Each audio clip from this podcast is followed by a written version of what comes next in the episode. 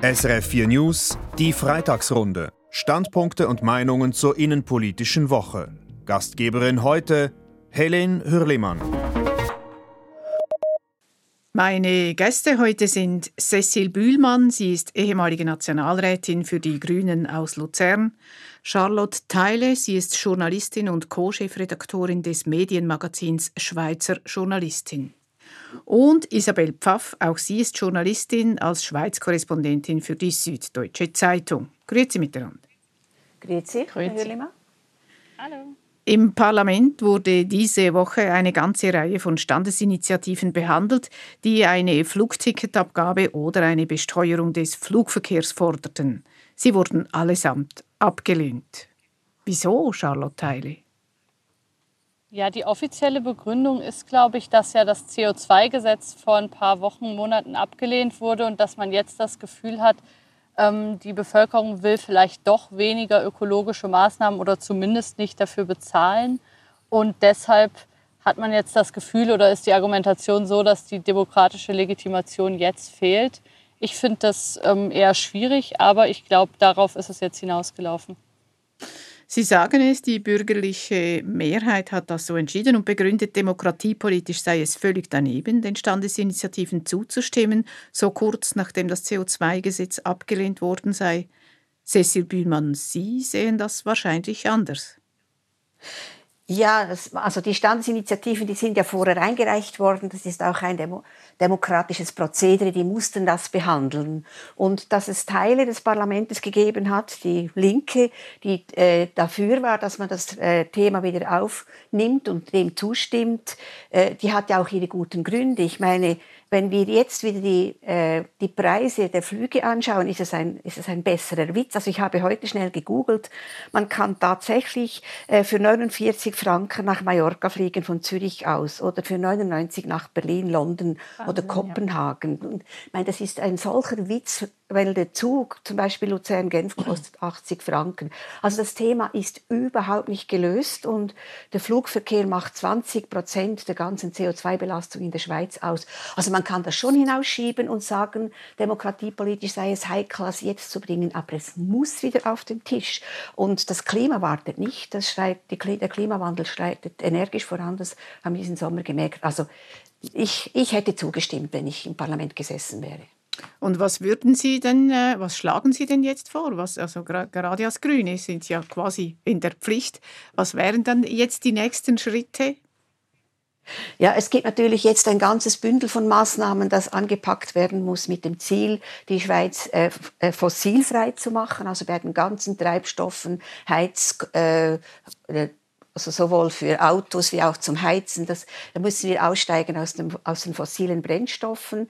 Dann gibt es die ganze Palette von Maßnahmen im Energiebereich, also dass man Häuser energetisch saniert, dass man die Nationalbank und die Banken zwingt, dass sie nicht mehr investieren in fossile äh, äh, Geschäfte und dann überhaupt das ganze, die ganze, der ganze Umbau der Wirtschaft, die Wirtschaft muss sich halt nach der Frage richten, ist das noch klimaverträglich, wie sie wirtschaftet oder nicht. Und das ist eine ganz große Aufgabe, die jetzt schrittweise mit einem ganzen Bündel von Maßnahmen angegangen werden muss, und zwar sofort mit dem Ziel, 2030 klimaneutral zu sein. Und der Bundesrat will ja das erst 2050. Das ist natürlich viel zu spät.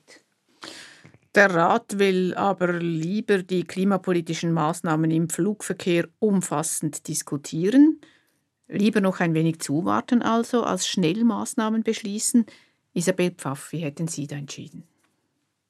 Hm, also ich hätte eher für die Standesinitiativen gestimmt, weil sozusagen, wenn wir so, sagen wir mal, kleine Teilgesetze gehabt hätten, dann wäre es aber zumindest besser als gar kein Gesetz. Es geht ja beim Thema Klima, wie wir jetzt gerade schon von Frau Büllmann gehört haben, einfach wirklich jetzt um Tempo. Und anstatt jetzt wieder ein umfassendes Gesetz zu erarbeiten, das am Ende möglicherweise wieder an der Urne scheitert, ich habe das Gefühl, da wären einfach kleine Schritte sinnvoller, zumal der Bundesrat ja schon gesagt hat, dass er keine Flugticketabgabe plant im neuen CO2-Gesetz.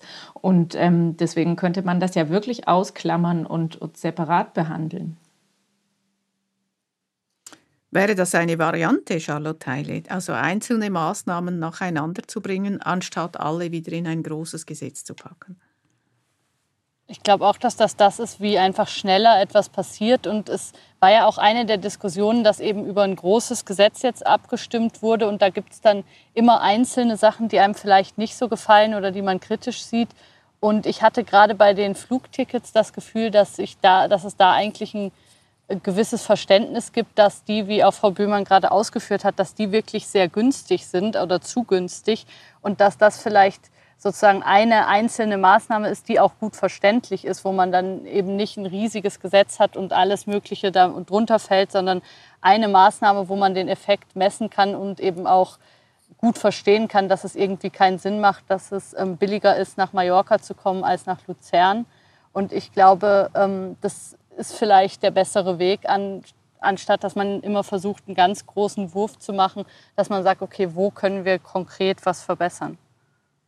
Darf ich noch etwas anfügen? Es war ja auch nicht klar bei der Abstimmung zum CO2-Gesetz, bei der Ablehnung.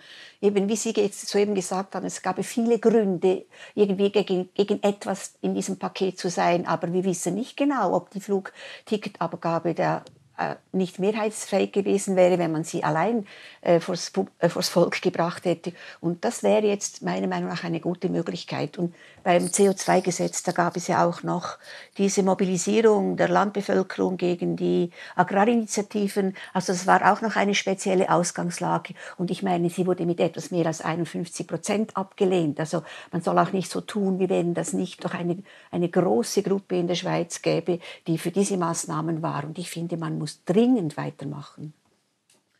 Also schließe ich daraus, Ihrer Ansicht nach hat der Rat die Chance verpasst, jetzt in dieser Woche Maßnahmen zu beschließen, ja. wenn er eh jetzt noch zuwarten will? Ja. Denke ich schon, ja. Ja. Hm. Was ich auch ganz wichtig finde beim CO2-Gesetz, Sie haben es ja gerade gesagt, was mir noch sehr in Erinnerung ist beim Abstimmen damals, dass auch ähm, Fridays for Future gegen dieses ähm. CO2-Gesetz war, also die Nein-Parole gefasst hat. Das heißt eben diese 51 Prozent, die das abgelehnt haben, da ist auch ein Teil darunter, dem das nicht weit genug ging. Mhm. Genau. Und dann denken Sie, wenn jetzt eine Abgabe, äh, äh, im, also Maßnahmen im Flugverkehr beschlossen würden, die kämen dann durch, die hätten bei der Bevölkerung eine Chance. Also ich, ich glaube, denke, das nicht, ja. ist möglich. Man muss es probieren. Man muss steter tropfen. Wir müssen vorwärts machen. Wir müssen es wieder probieren, auf jeden Fall. Und ich finde es halt auch immer gut, wenn tatsächlich über konkrete Politik, die man mhm. versteht und wo man weiß, was man abstimmt, wenn man darüber entscheiden kann. Also selbst wenn die Bevölkerung dagegen stimmen würde, das ist ja, ist ja ein legitimer demokratischer Prozess, aber dass man darüber entscheidet, fände ich tatsächlich wichtig, weil wir diskutieren ja so viel übers Fliegen. Mhm. Apropos, es kam gerade ein Flugzeug bei Ihnen, glaube ich, rein. Sie ja, das ist so, Entschuldigung. Flugschneise. Ab Oktober müssten eigentlich Covid-Tests etwas kosten. Nun will der Bundesrat nochmals über die Bücher deswegen. Der Druck aus dem Parlament, weiterhin gratis Tests abzugeben, ist gewachsen. In Deutschland müssen die Tests bereits aus eigener Tasche bezahlt werden, wenn eine Impfung möglich wäre. Soll die Schweiz die Kosten für die Tests weiterhin übernehmen oder nicht, Isabel Pfaff? Ja, ich finde nicht, dass die Allgemeinheit die Kosten für die Tests weiterhin tragen sollte. Es ist, es wird immer mit dem, mit dem mit der Freiheit argumentiert. Aber ich finde, das ist eine besondere Situation. Es gibt eine gute Impfung, mit der man verhindern kann, dass viele Menschen erkranken und dass wir wieder alles schließen müssen, was sowohl gesundheitlich wie sozial und wirtschaftlich für alle schlimm ist. Wer jetzt diese Impfung ausschlägt, ich finde, der kann sich in dieser besonderen Lage nicht auf die Freiheit von möglichst allen Zwängen berufen. Und ich finde, da ist die Kostenübernahme für Tests ja ein vertretbarer Aufwand für diese Menschen, denn sie profitieren ja umgekehrt von allen, die geimpft sind, weil dadurch die gesamte pandemische Lage nicht so gefährlich ist. Also ich habe das Gefühl, da ist diese finanzielle Belastung ist, ist eine legitime Einschränkung der, der, der Wahlfreiheit. Einverstanden, Cecil Bühlmann. Ja, Sie haben ja sowas von Recht, Frau Pfaff. Und ich bin so gespalten in dieser Frage. Als der Bundesrat diese Idee lanciert hat, dass jetzt diese Gratistests abgeschafft wurden, da war ich eigentlich vollkommen der Meinung, dass das richtig ist, weil Sie haben alle Gründe gesagt, die dafür sprechen. Und dann haben mich dann die Argumente der anderen auch wieder hin und her äh, gerissen. Ja, also es ist ja jetzt schon so ein ein unglaublicher Diskurs in diesem Land. Ich kann es ja fast nicht mehr fassen, wie die Debatte läuft. Und äh, wenn das jetzt noch einmal aufgräben, weiter aufreißt, als sie schon sind, und wir also ständig mit diesen äh, Corona-kritischen Demos zu tun haben. Ich war gestern Abend in Bern, da war wieder die halbe Innenstadt abgeriegelt wegen, äh, wegen Covid-Anti-Corona-Demos. Also wenn das so weitergeht, mache ich mir ernsthaft Sorgen äh, über die, den Zusammenhalt in der schweizerischen Gesellschaft. Und wenn das helfen würde, was möglich ist, dass der Graben etwas weniger tiefer wird, dann könnte ich mich auch einverstanden erklären, dass die Tests jetzt noch weiterhin gratis sind, damit Leute ja, sich dann testen lassen und nicht ausgeschlossen werden, dort, wo es den Covid-Pass braucht. Aber ich, ich bin da wirklich total hin und her gerissen in der Frage. Also sagen wir mal gratis Covid-Tests als Kit für die Gesellschaft, damit der Graben nicht noch tiefer wäre. Charlotte Heile, sehen Sie das auch so? Hm, ich glaube jetzt nicht, dass die ähm, Tests, ob die was kosten oder nicht, dass das die entscheidende Frage ist.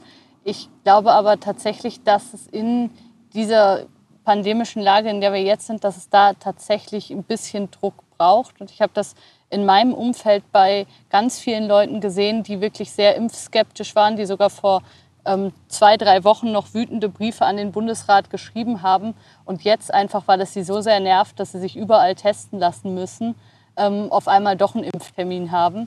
Und ich habe manchmal das Gefühl, ähm, es ist die Frage, ob das wirklich den sozialen Frieden so bedroht oder ob man nicht einfach, wenn man sagt, die meisten Leute, ob die nicht einfach sagen würden, ja, okay, dann mache ich es jetzt halt da bin ich, bin ich so ein bisschen unsicher. Ich habe oft das Gefühl, es ist, die Hürden, sich impfen zu lassen, sind eben auch, dass man irgendwie das selber organisieren müsste, dass es schwierig ist, dahin zu kommen, dass man sich nicht sicher ist. Und wenn dann der Druck irgendwie steigt, dass man es machen soll, dann macht man es auf einmal. Also ich glaube, diejenigen, die da so radikal unterwegs sind, das sind ganz, ganz wenige. Und ich finde das auch ein bisschen gefährlich, sich so an denen auszurichten. Ja, also wie gesagt, ich kann auch für diese Argumente habe ich sehr viel Sympathie und äh, ich bin jetzt auch schon vom Politbetrieb weit weg. Äh, ich kann mir echt vorstellen, die, die da noch näher drin sitzen, die werden natürlich sowas von allen Seiten unter Druck gesetzt. Vielleicht hat dieser Druck jetzt auch gewirkt und man will wirklich was ich in meinem vorherigen Votum gesagt habe, vielleicht zum Frieden gesellschaftlich etwas beitragen, aber ich bin überhaupt nicht sicher, ob das nützt. Und ich bin auch wie Sie, Frau Teile, ziemlich überzeugt, dass es eine kleine Minderheit ist, die ganz viel Radau und Lärm macht und äh, Sie bekommen auch sehr viel Aufmerksamkeit, auch in den Medien. Das ärgert mich wahnsinnig, auch jetzt diese Studentinnenproteste bei der Eröffnung der Unis diese Woche, wenn man die Verhältnisse anschaut, der vielen tausend Studierenden, die einfach hineingegangen sind und die paar wenige, die vor den Türen protestiert haben, aber das wurde in den Medien gemeldet und das bekommt dann so den Anschein, da wären sich zwei gleich große Gruppen gegenüber. Und das glaube ich wirklich nicht. Also ich bin immer noch sehr stark überzeugt, dass eine ganz große Mehrheit der Schweizer Bevölkerung die Maßnahmen mitträgt und auch den, den Covid-Pass akzeptiert. Das zeigen ja auch jetzt die Erfahrungen, die wir äh, seit der Einführung damit machen. Eine andere These ist ja, dass solange die Tests bezahlt werden, sich weniger Leute impfen, weil sie die Tests ja bezahlt kriegen.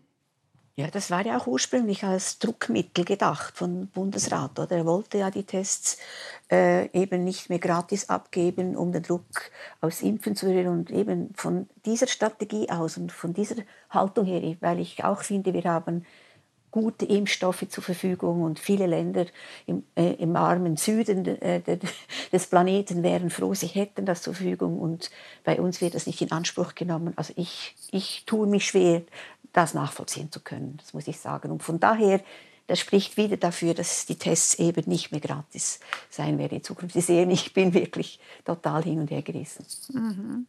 In der Schweiz sind knapp 55 Prozent vollständig geimpft. In Deutschland sind es fast 10 Prozent mehr. Warum das, Isabel Pfaff?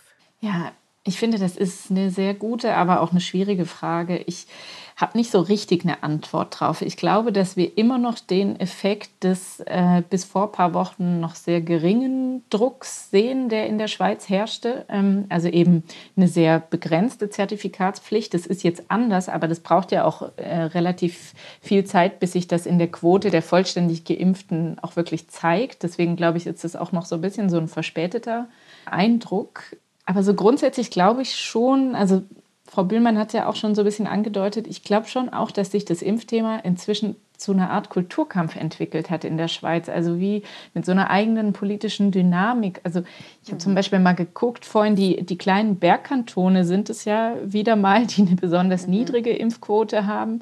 Also es wirkt so ein bisschen so, als zeige sich auch bei diesem Thema so dieser, dieser starke Stadt-Land-Graben und ähm, eben dieser starke Graben zwischen so Regionen, die, die grundsätzlich, ja, ja, der auch, genau, mhm. aber mhm. eben so ein bisschen äh, progressiv gegen, gegen eher konservativ und das hat sich jetzt da so ein bisschen eingeordnet und ähm, ja, wenn man auch diese, diese Demos und Kundgebungen von Maßnahmengegnern sieht, dann zeigt sich das ja auch ein bisschen irgendwie, wer da teilnimmt. Also viele betonen ja auch so äh, ihre ländliche Herkunft und ihr ähm, ja, also sozusagen ihr, äh, ihr, ihre, ihre Freiheit auch. Und ähm, ja, ich glaube, es hat sich so in so übliche äh, politische, kulturelle Muster eingeordnet. Und deswegen ist es, glaube ich, schwer, da wieder rauszukommen.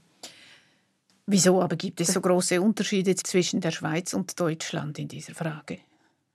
Ich Weil bei uns so die SVP, ich glaube, Entschuldigung, aber ich glaube, wir haben die SVP in der Schweiz, das ist die größte Partei und die hat sich jetzt in diese Reihe eingeordnet, wie Sie soeben beschrieben haben. Äh, und in Deutschland, äh, denke ich, ist keine der, der großen Parteien so impf, impfskeptisch und maßnahmenskeptisch wie in der Schweiz. Vielleicht spielt das eine mhm. Rolle. Eine Vermutung, ich weiß es nicht. Doch, ja, es macht Sinn. Ich glaube wirklich, dass es daran liegt, ähm, was der Staat da für einen Druck macht und wie sehr man das Gefühl hat, okay, jetzt wird es wirklich ungemütlich. Und die meisten Menschen sind dann, glaube ich, eigentlich doch nicht so ideologisch dabei, sondern machen dann das, was ihnen bequemer erscheint. Und wenn es wirklich nervig und ungemütlich wird, ungeimpft zu sein, dann sagt man ja gut, dann mache ich es halt. Also ich glaube, das ist, ist der Effekt zwischen Deutschland und der Schweiz und nicht, dass jetzt irgendwie die Schweizer da ganz anders wären als die Deutschen oder so. Ich glaube, die Debatte wird in allen Ländern ähnlich geführt. ÖV, die öffentlichen Verkehrsmittel benutzen, das geht noch ohne Zertifikat und auch ohne Test. Trotzdem macht Corona den SBB weiterhin zu schaffen. Sie schreibt ein hohes Defizit. Wie will Bahnchef Vincent Ducrot die SBB da wieder rentabel fahren lassen? Er ist Gast in der Samstagsrundschau, zu hören auf SRF-Audio ab Samstagmittag. Und hier hören Sie die Freitagsrunde auf SRF 4 News Standpunkte und Meinungen zur innenpolitischen Woche. Heute mit Cecil Bühlmann. Sie ist Politikerin und war für die Grünen im Nationalrat und mit den beiden Journalistinnen Charlotte Teile und Isabel Pfaff. Ein anderes Thema dieser Sessionswoche. Der Eigenmietwert wird abgeschafft. Hauseigentümerinnen und Hauseigentümer müssen bis jetzt, wenn sie in ihrer Liegenschaft wohnen, die theoretische Miete als Einkommen versteuern. Und das nennt sich dann Eigenmietwert. Dessen Abschaffung kommt mir vor wie eine Wasserschlange. Immer wieder taucht sie auf und dann wieder ab. Eine bürgerliche Mehrheit wäre eigentlich schon lange dafür, die Linke ist dagegen. Warum wird immer wieder über diesen Eigenmietwert diskutiert, Cecil Bühlmann? Ja, das ist natürlich äh, ein, ein Steuergeschäft und Steuergeschäfte, da, da geht es um Umverteilung und da geht es um Gerechtigkeit. Und es ist ja interessant, dass jetzt äh, oder schon immer die Linke und die Mieterinnen gegen die Abschaffung dieses Eigenmietwerts waren, der ja in den 30er Jahren eingeführt wurde und etwas, das es nur in der Schweiz gibt. Und jetzt ist er wieder einmal auf dem Tisch. Ich habe das auch mehrmals erlebt in meiner Zeit als Nationalrätin. Es kommt immer wieder auf den Tisch. Und es war bis jetzt nie mehrheitsfähig, diesen Eigenmietwert abzuschaffen. Und ich bin auch ziemlich sicher, dass er äh, diesmal wieder scheitern wird. Vor allem, wenn ich jetzt sehe, wie die Vorlage doch noch angereichert wurde und es nicht ein wirklicher klarer Systemwechsel wird. Das heißt, dass man den Eigenmietwert abschafft, aber gleichzeitig auch dann die Vergünstigungen, die äh, Hauseigentümerinnen äh, abziehen können, also zum Beispiel Hypothekarzinsen oder Investitionen in die Liegenschaft. Also wenn das auch abgeschafft wird im Gegenzug, dann, wenn es ein totaler Systemwechsel wäre, dann sind ja auch die Linken nicht kategorisch dagegen. Aber jetzt ist es wieder so eine Mischung, die der Ständerat da zusammengebaut hat.